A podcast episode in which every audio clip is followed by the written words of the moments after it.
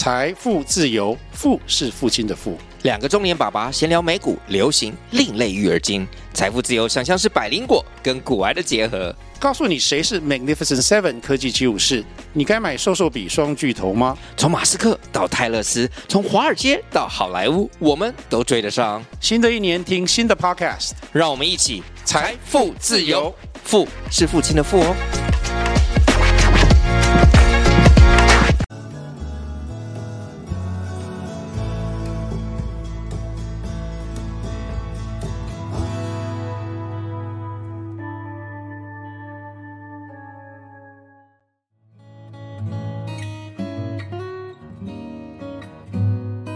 大家好，我们今天很荣幸可以访问到 Voice Architecture Lab 的江宇杰先生。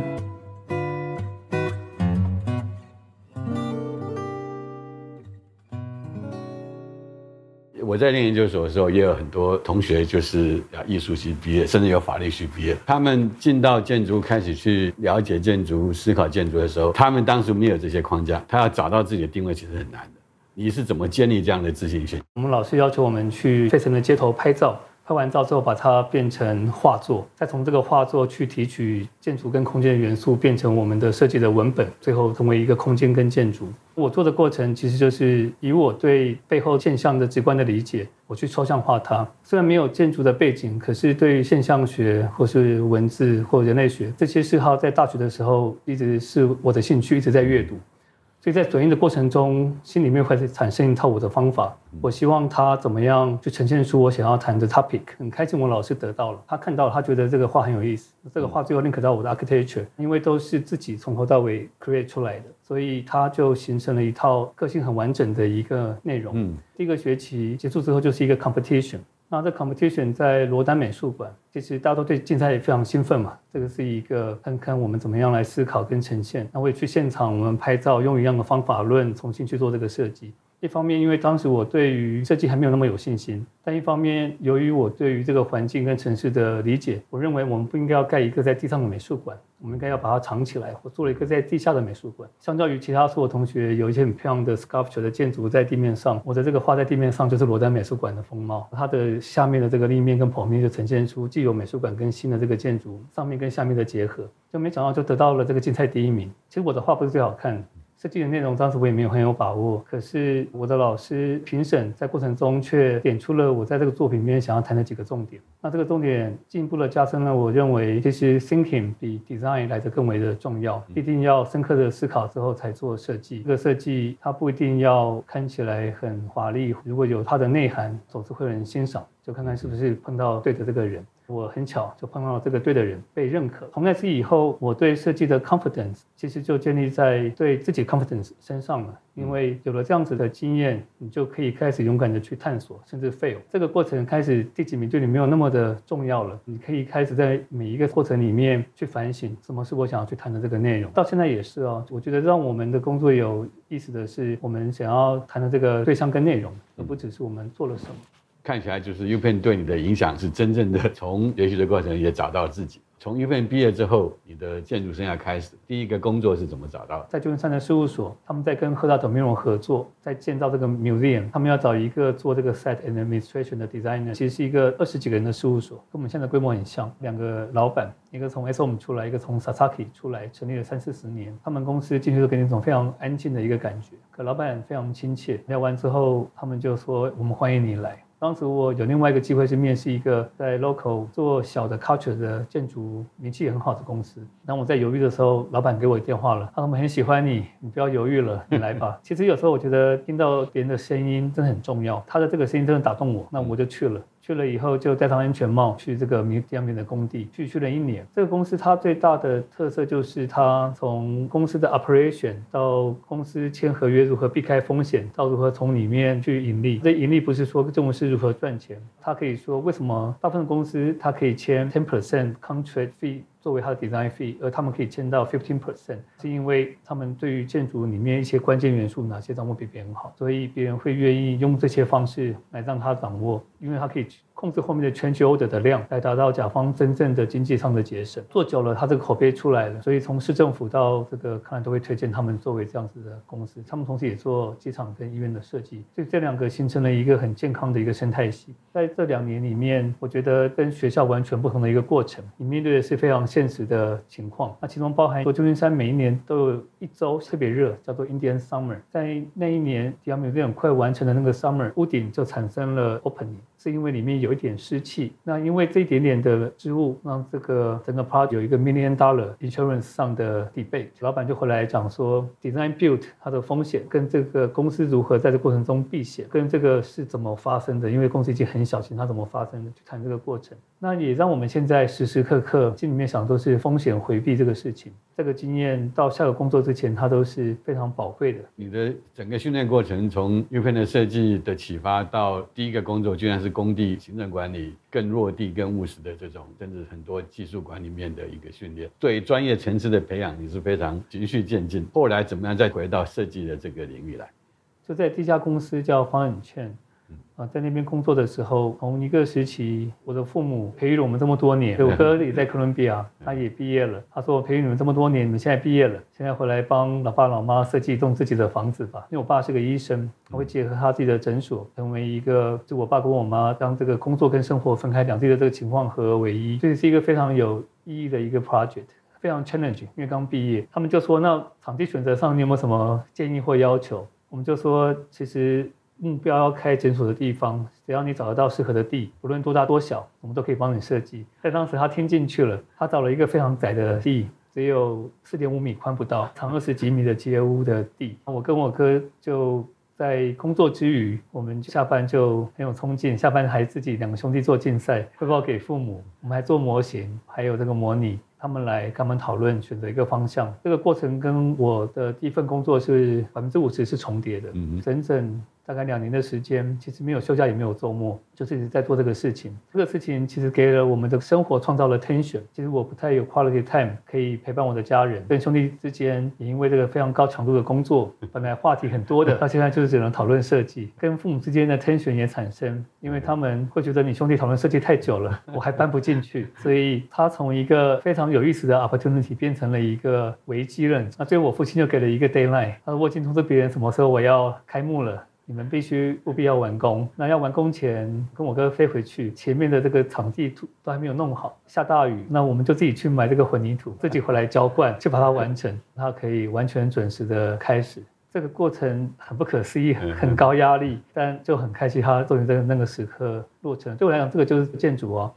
不论多么完美的 client，它都会让你在某些方面有 challenge。这个 project 成了我进入 SOM 的时候最重要的 portfolio 的一个作品。所以当我在面对 SOM 的时候，一方面我有就我很喜欢的学生时代的作品，一方面我有很后期的这个经验，那一方面我有一个全部是我作为主要设计师到落实的这个过程。那这个过程我也提了一个建筑的想法跟理论，我认为住宅应该要像大厂，它让人可以一直吸收养分嘛。所以这个建筑也做得非常的多孔，有一些现在回头来做不一定会做得这么厉害。会做得更简洁，在那个时候，其实觉得它这个 statement 非常的舒服，这样子的一个做法。这个做法也让后来我在 SOM 的 studio leader 叫 Michael Duncan，他喜欢有一个可以一起好好去实践的一个团队，所以就顺利的进入到职业的下一篇章。我在 SOM 一共待了两次，第一次是二零零五到二零一零年，这个是我在 SOM 的建筑师整个养成的一个阶段。从 junior 一直到 SOM 的 associate，从一个 assistant role 到 project architect 这样的 role，对我来说，SOM 是职业生涯中非常重要的一段。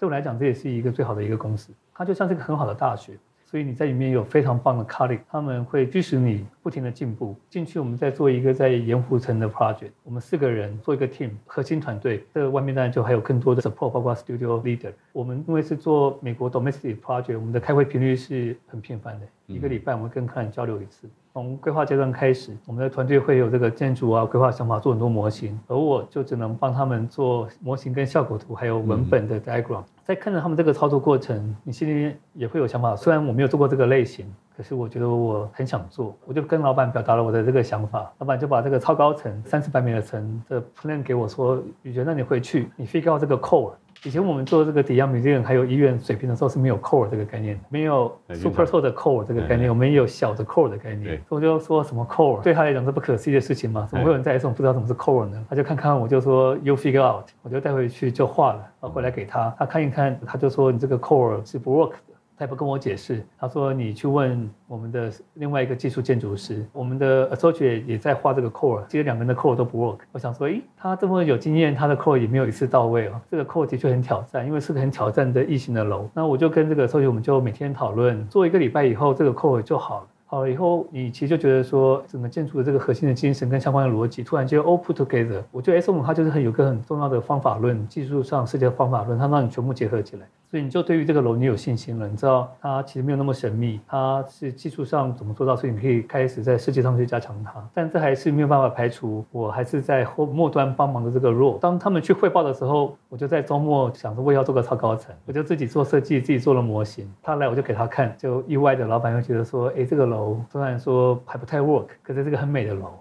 它有些优点，光是这样子就足以去激励你，让它变成熟。渐渐的，别人开讨论到整个群房到辅楼的设计，我也是在周末的时候去做这个规划，因为我想每个建筑师都有自己的不同的观点。那天就像我在 U Pen 的第一个转捩点，每个人都模型都讨论完以后，最后在黑还是觉得说，好像还没有看到他特别喜欢的，我就跟 Michael 讲，哎，我这里还有一个方案，就很不好意思把它拿出来。他看了，他觉得这设计其实很有意思，非常契合。从那天开始就翻转，我开始做设计，同事会为我来做 diagram 跟平面，进一步我们就会结合得很紧密。他们认可你在更平行的位置上，就 make this design happen。SOM 是一个每个人对于这个设计都有很多话想要说的环境，在这个说话的过程就是透过设计，所以我们画 CAD 做三维模型，做 rendering，做 physical model，还做 PPT，每个礼拜还要重复一轮到两轮，非常 intense。但一个 project 的概念做完，大概做了五轮以上这样子的一个过程，再把它一直往前推。它没有办法让我们像学校一样有那么长的设计发展过程，但它有一定的空间让我们把这个很诗意的设计过程压缩进来。所以另外一个契机就是经历这个 project 之后，有一天合伙人来找我谈一个比利时 client，他们在欧洲的 project 到 UN Studio 做 headquarter，到 ASML 的时候，我跟另外同事我们来讨论这个设计。在这个设计里面，我们可以从很技术上的，从功能什么的来来规划一个很棒的楼，叫做 Peering Tomorrow。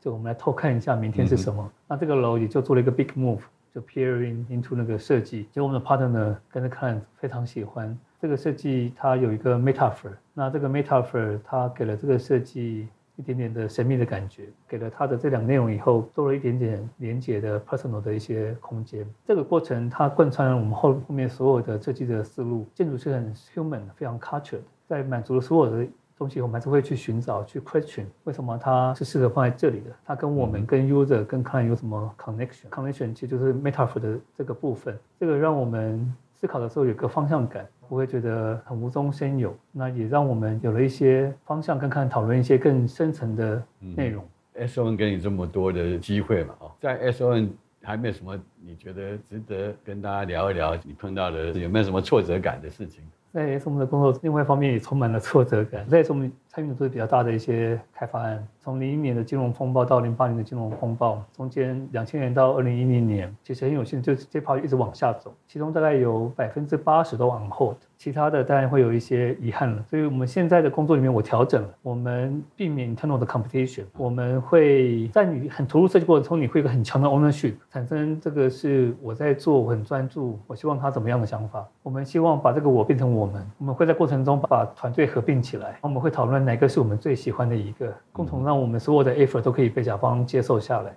那这时候所有人都是 winner，包括公司，也让这个过程变得更共同去面对，也更有策略性。S one 之后，你是怎么决定你的下一个生涯的？在一个这么好设计公司做最好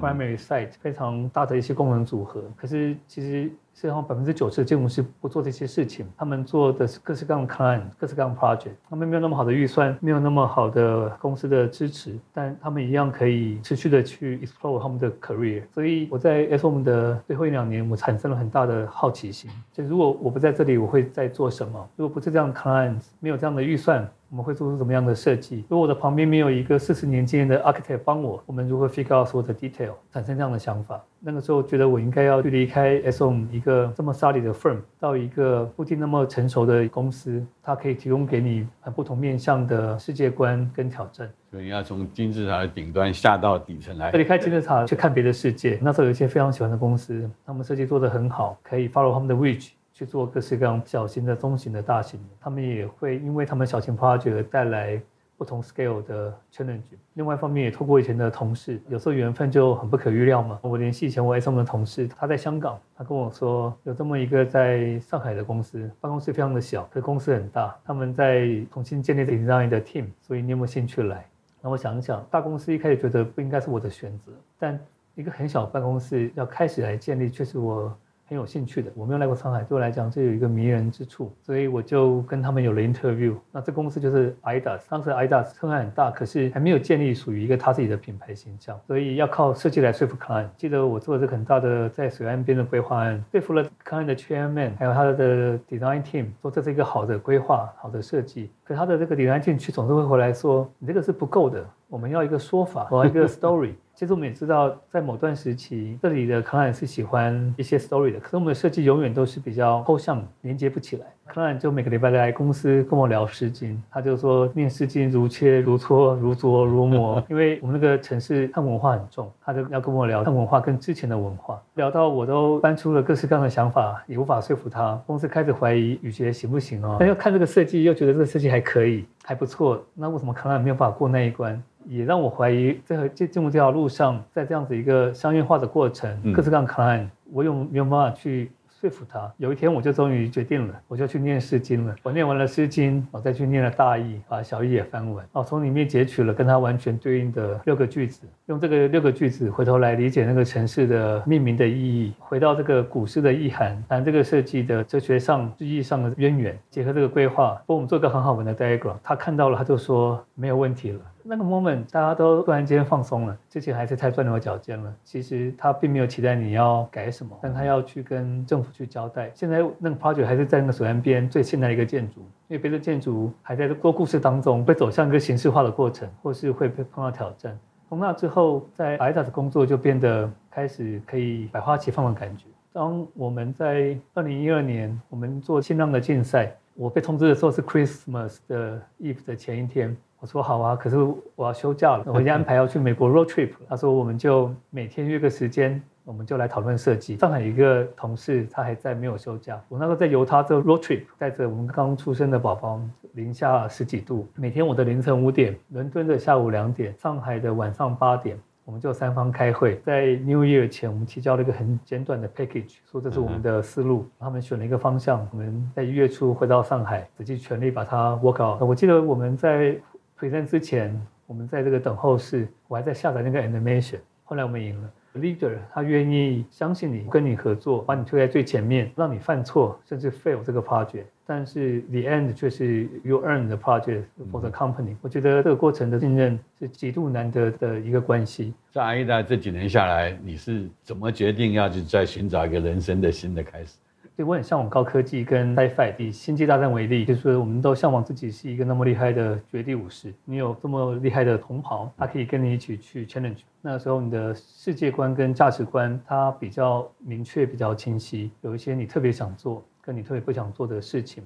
对我来说，为什么就是一个这么厉害的一个 group，充满了深藏不露的同事。跟他们一起 practice 会让你的设计观一直往前。可是当我们 practice 很久以后，我们会开始珍惜个人 say no 跟选择的自由。所以就很像 Han Solo，就是我只要有一台千年一号，我在这个宇宙里面，我想去哪里，去载谁，跟谁做都是我的自由。我的 colleague 不需要是绝地武士，可以是 Chewbacca。关键就是。我们 enjoy trip together。至于你有多厉害，还是没有你是谁，跟你愿不愿意跟我有一段 journey 来的重要。我觉得找到一个适合的同伴，可以开展我们人生的下一段旅程，这会让我们的设计更好。在那个时候，其实我有一个很重要的合伙人的同事，他叫 Frank 江，他是我希望可以一起一直工作的人。很多地方在设计上可以一起讨论。其实我们更希望是一个更自由的设计团体，不只服务中间的客户、高阶的客户，而是可以是 any client，只要需要我们的地方，看不论有费用或没有费用，我们都有这个能力来为他做出个好的设计，为这个环境做一点事情。我觉得这个是我们想要的，我们有绝对的 yes 跟 no 的权利。我没有绝对的觉悟，可以去 suffer 去 challenge 这个过程，看看我们可以走多远。其实只要改变我们的价值观，其实就没有 good and bad 任何的这种的价值判断。是这个就是引领我们去创业的原因了。进到 S O N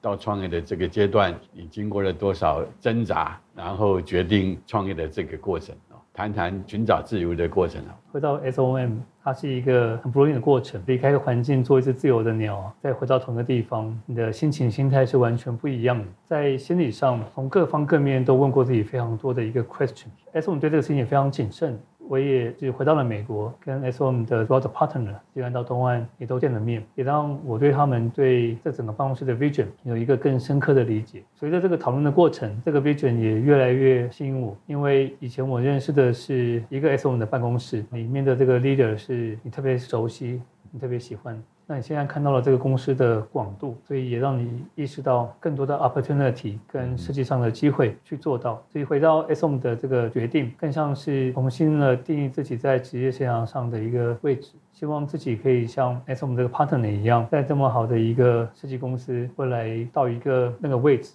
不论你是到几岁，可以持持续的一直这样做好的设计。引导我最后踏出那一步的是，最后我回头来问自己，就是说我这个。自我的 reposition 还是想要回到一个可以更自由去实现建筑理想的过程。自己开公司以后，第一个最大的感受啊，就是我去南京开会。以前加入 IDAS 跟到 SOM，因为都是很棒、很有规模的外企嘛。开会的时候会有秘书帮你叫一台公司的车在门口等你，坐了车啊到机场、上飞机或高铁头等座到地方，地方走出去就一台车送你去 client 前面。自己开公司以后，第一个印象就是那时候也没有滴滴，我是坐地铁挤到这个高铁站，那跟 client 一起去，我们都坐二等座，然后到这个地方，跟 client 在路上讨论这个 project 的内容，跟他们对企业的影响，那讨论面对这个政府的策略，我觉得就是很有烟火气，完全回到了一个近距离必须要去证明 you are good enough 的阶段，这样子的一个过程，我就用。一个哲学家萨特的话来说，所谓的自由，就是像我们站在这个窗户旁边往下看，不会掉下去，我们可以欣赏这个风景。这不是自由，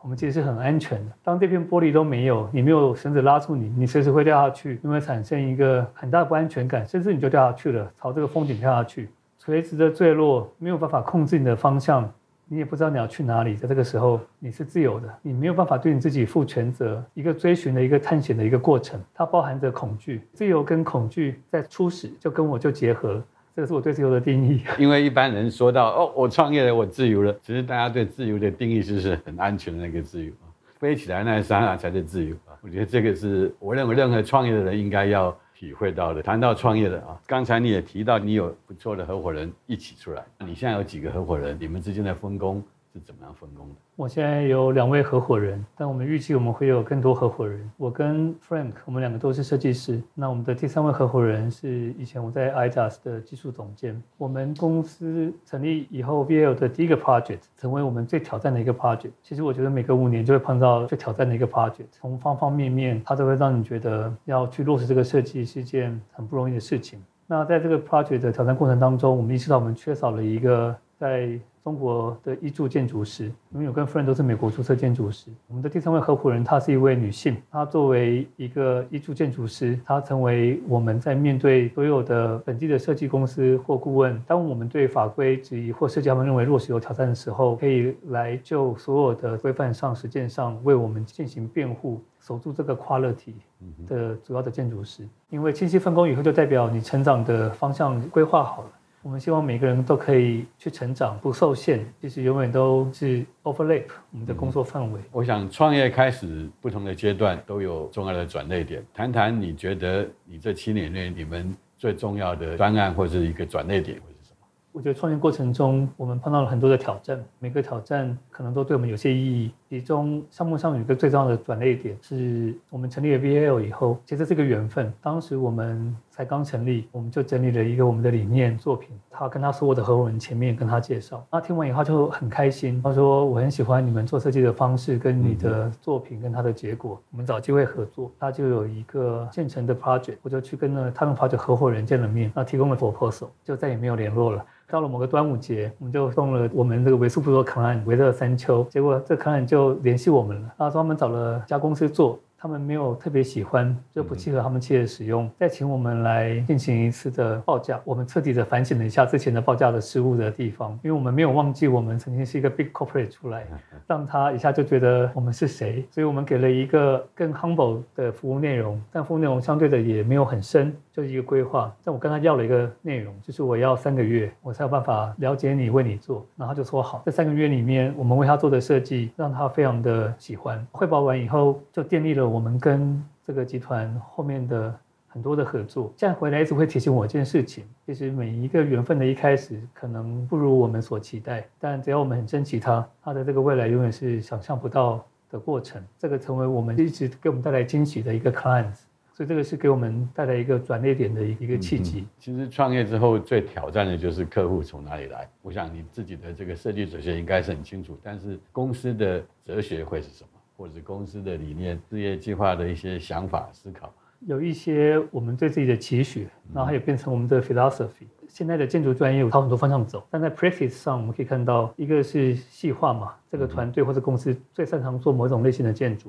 另外一个是很多样化的 corporate，它什么都可以做。我更希望我们像更早期的建筑师，一九七零年、一九八零年那时候还有很多现在的建筑类型，那个时候没有，但现在的建筑设计都是那时候的建筑师一步一步走出来的。第一个超高层，第一个 shopping mall，我们的训练是让我们有 methodology 可以去理解一个全新的。功能去为它去进行设计，结合所有的专业把它放出来。理论上，一个建筑师可以做所有类型的项目，但现在因为整个环境的发展，看来选择很多，所以他们会去倾向选择更擅长的团队，或是更有名气的团队。其实、嗯、就是因为我们已经没有名气了，我们就不要被类型所限制。我一直对于高科技、高挑战难度的建筑的类型有兴趣。所以我们要朝着那个方向走。我们跟 client 的介绍常常也会从我们的背景造成了我们可以做这么多种类型的建筑，但不是说我们会做这些建筑，而是我们很擅长从完全不同类型建筑的 prototype 跟 typology 重新 review 你这个建筑的类型跟 typology，希望在里面找到设计跟规划还有思路上全新的突破点。这个是我们的乐趣，常常也给我们的客人带来非常 fresh 的结果。所以我们说建筑要追求一个矛盾，当你觉得矛盾的时候，就代表你找到了命题。这个设计最后要 surprise，因为它不是循着常规来做，所以这个结果会让我们大家都觉得还有一个惊喜的一个感受在那。就我们如何在建筑重复性的这个过程，甚至重复的 client 跟类型里面，找到让我们自己一直很 refresh 的内容。后来就会有客人跟我们说，我要给你这个项目，它是一个你从来没有做过的类型，只要你有这个顾问，我就没有问题了，我就委托你，因为我喜欢这个设计的过程跟方法。这个就是我们对自己在这个 philosophy 上的期许。我们说 hear the voice，这个 voice 其实包含方方面面。我觉得我们经历了一个充满 master 的年代，在建筑的理论跟大师百花齐放之后，现在的 client，我觉得他们其实是理解力、欣赏都比以前多很多，但同时也有很多混淆。我该找谁？来合作，我们的印象就是，我们现场碰到客人，他们也可以跨过名气名声，直接的跟你的交流当中来判断你是不是一个足够来为他服务的一个设计师。这是因为我们去理解他，一个设计师他需要 humble，跟以前我要告诉你要做什么是不一样的 approach。虽然还是可能我们建议你你要做什么，但我们有一个彻底去理解的过程。这个过程它一直是在建筑 practice 里面，但是它并没有贯彻到每个 practice 里面。我们来举个。竞图的项目来聊一聊，就是说你刚刚讲的这些理想如何在净土里面发生？有没有一个案例你觉得可以代表你来说明的？这刚才这些 idea，我用这个项目来作为一个例子。这个是在福建的一个超高层的 hotel。其实我自己开公司以后，这我们开公司的第二个 project，因为是一个 high profile 有意思的 project。嗯、这个城市在福建的莆田。那莆田对于南部的人都知道，它是马祖的故乡，在湄洲，它是这个城市最高的一栋楼，它两百米高。政府呢，把这个楼当作是这个城市最重要的 symbol，因为马祖带来的旅游的人数跟整个城市的税收是非常可观的，所以作为一个 hospitality 的象征，他希望这栋楼要把 hospitality 跟信仰传统全部结合起来。政府希望在这种看到马祖。我们前面讲到嘛，其实建筑它是包含 metaphor，所以你有功能，你有规划，最高的层次是到一个 metaphor。我们就思考这整个楼在里面的一个规划跟空间。那我们最后做了一个想法，就是我们要将 hospitality，它是一个家的感觉。人在海上不知道怎么办的时候，你就会拜拜了。拜拜的原因是想回家，所以我说我们把拜拜跟家做成一个这个手势，Sky Home，放放在很高的一个地方，所以你在任何的城市一个角落看到一个这么稳定的一个。三角形，它就是一个 home 的 symbol，它就隐喻了这个很安全的这个效果。就它是一个 sky lobby，所有人都来这里 check in，可以看到整个这个莆田市，在后面可以看到湄洲岛，可以看到妈祖。所以它的整个坐像象征的一个地方，把建筑跟意义以一个抽象的方式，但我认为是现代的，让人舒适的，而不是非常直白的，嗯，可以一下了解的这个隐喻去串联。结果我们在第二周我们就 win 了。这个 project，这个是一个惊喜，因为看他们看了这个以后，他们直接被打动，就去呃跟政府就说，那我们要把往前推进。有的时候其实我们是不支持做竞赛的，因为我们觉得你委托一个设计师更容易的去为你全新创作。但有时候需要竞赛的时候，我们就会结合我们讲的这几个地方，然后方方面面可以很 solid 推荐给我们的甲方。公司的经营的过程里面，对员工的训练有没有一个特别的想法？因为我想你从 IDAS 出来，从 SOM 出来，你对 team 对员工的这种训练培养，自己亲身经历过之后，你对你自己公司的员工有什么新的做法？我们公司最核心的成员从开始三个到二零一九年，我们到六个人。这六个人大部分都是长期跟我一起合作的同事，平均资历当时是超过十年。所以，我们是一个没有 junior 也没有金字塔，就是一个非常资深的一个团队。那每个人都可以独当一面来做事，这样可靠。一个好的企业，每个人都自我驱动，每个人都很重视他在做的事情，充满朝气，也充满专业上的可信度。在这创业过程中，有一个 moment 让我印象很深刻。所以，我们的第一个 project 是我们最挑战的 project，很多的挑战。其实来自于我们是一个小的公司，那我们的设计院其实很有组织，而我们的甲方他们也希望我们可以 meet 所有最严谨的公司的要求，every deadline, every showing，而这也是我们对自己的要求。一九年以后就有 talent 加入我们，那我们还是先从经验稍微丰富一点，慢慢到稍微 junior。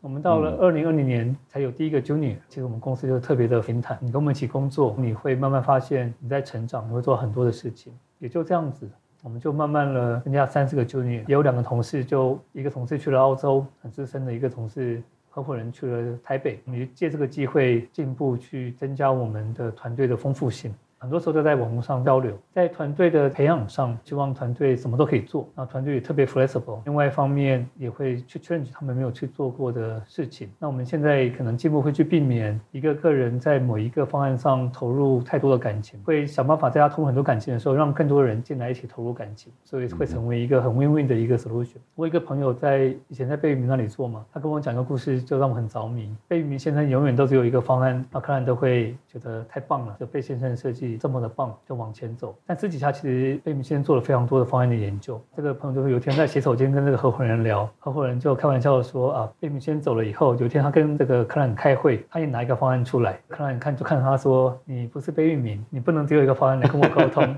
呃，这个方案我没有完全接受，你方让我有选择。以前我们总是有好几个方向给克兰选，我们自己开公司以后，我们尽量守着就只有两个方案，因为第三个方案甲方通常都会陷入选择的困难。那我觉得两个方案只要你研究的差别够大，它是可以选。所以我们说我们不是 option，我们是 solution。其实我们的理想最终也是走向一个，但就是在这个两换过程中，学会将不成熟的 idea 变成成熟的 idea，大家就更更愿意来分享。另外一方面就是也像 SOMI 一样，无论你是什么年纪，你都要画图。我现在自己也画图，我也建模。我的所有合伙人都是，所以我们就不希望有一个 supervisor 的这种制度，所有人都必须是 architect。其实我发觉你，你刚刚讲到这个团队组成，尤其创业的时候，一般的创业家都会找年轻的人进来，慢慢的培养跟训练。但是看起来你是反其道，你一创业，你找来的这六个的十年以上的经验的人，为什么当初有这样的一个决策？我觉得成立公司做一件事情，要跟喜欢的人一起做，跟喜欢的同伴在一起做，再多的挑战或在春卷的一些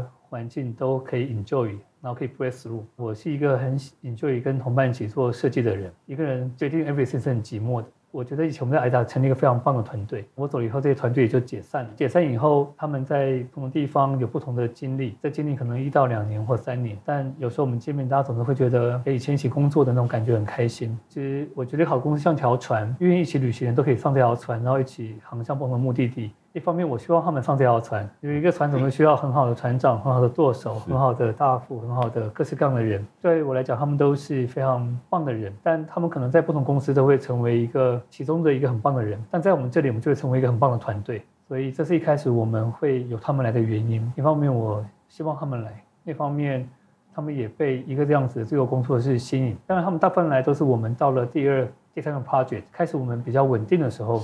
他们开始觉得他们可以来。因为啊，一般创业的时候，那个过程请不起十年经验的人嘛啊，所以很多创业者其实都很容易陷入从零开始，从这个新人开始慢慢培养起一个策略，找同伴一起来航行啊，给一些创业者很不同的一个视角啊。你对未来我们讲这个年轻的创业者，你会有一个什么样的建议给他？